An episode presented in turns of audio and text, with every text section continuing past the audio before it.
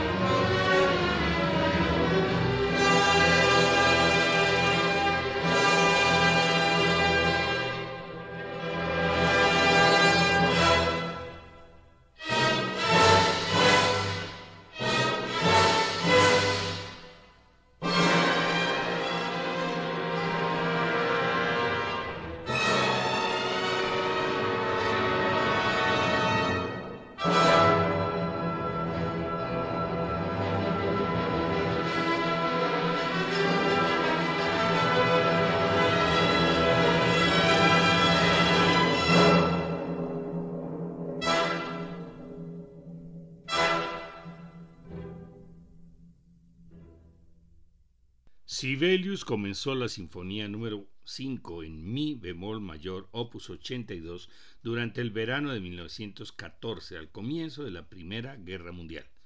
Su composición se vio interrumpida por la necesidad de componer obras menores para su subsistencia. La primera versión de la sinfonía se estrenó el 5 de diciembre de 1915 con gran éxito.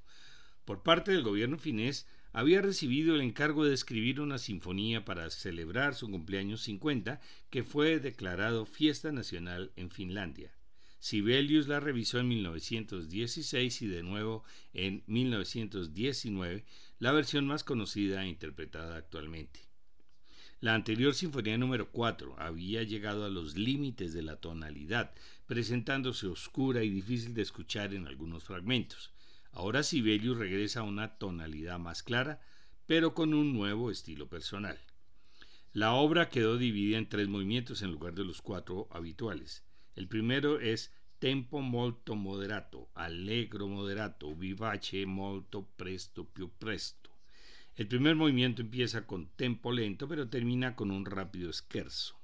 El segundo no es realmente ni lento ni rápido, formando un calmado intermeso. El tercero se inicia con un tempo rápido, pero termina lento. Sibelius tenía la intención de dividir este primer movimiento en dos partes, pero finalmente logró unirlas. Así el movimiento se inicia con una llamada a las trompas que contiene gran parte del material musical de la obra. Vamos a escuchar este primer movimiento en la versión de la Royal Philharmonic Orchestra dirigida por el danés Ole Smith, grabación de 1992.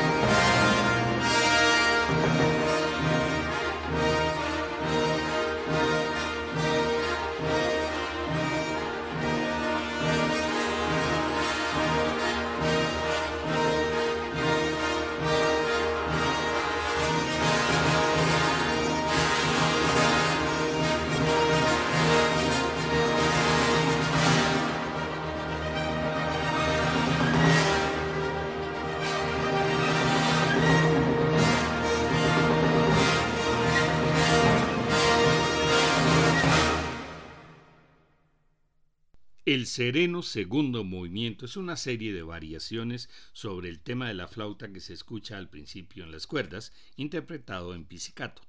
Con innovaciones en las maderas, el aire del movimiento es dulce y alegre. El tercero comienza con una rápida melodía de las cuerdas interpretando en trémolo. Luego de su desarrollo se presenta un motivo balanceante en las trompas inspirado en el canto de los cisnes. Sobre este motivo Sibelius asigna a las flautas y cuerdas una de sus más famosas melodías. Ambas melodías y el motivo son desarrollados hasta que en la sección el motivo regresa de forma majestuosa en la tonalidad principal. La sinfonía termina con una de sus ideas más originales, seis acordes en la cadencia final separados por un silencio. Escuchemos estos dos movimientos interpretados por la misma orquesta.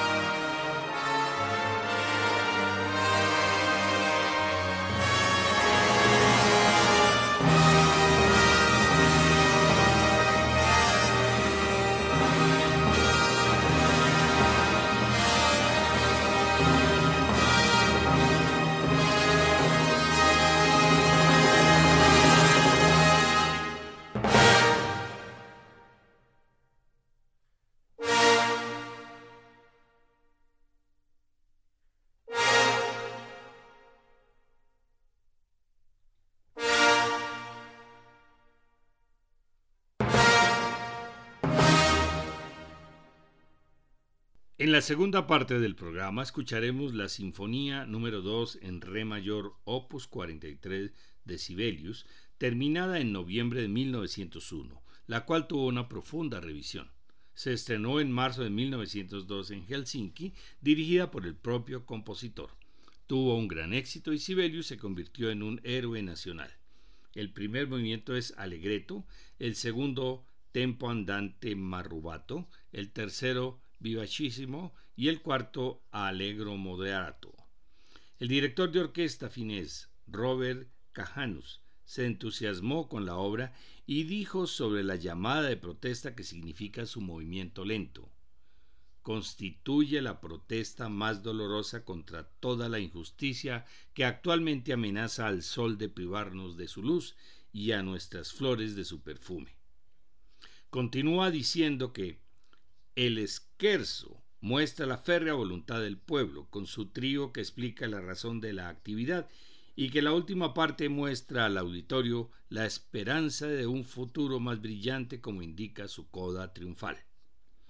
Escucharemos a la Royal Philharmonic Orchestra dirigida por Sir Charles McKerras, grabación de 1992. Iniciaremos unas charlas musicales con temas muy interesantes. El primero será cómo acercarse a la ópera, en dos horarios que serán martes 28 de marzo a las 6 de la tarde o el jueves 30 a las 10 de la mañana por Zoom, para que no haya restricción de ubicación. Para más información, entrar a la página descubriendolamusica.co.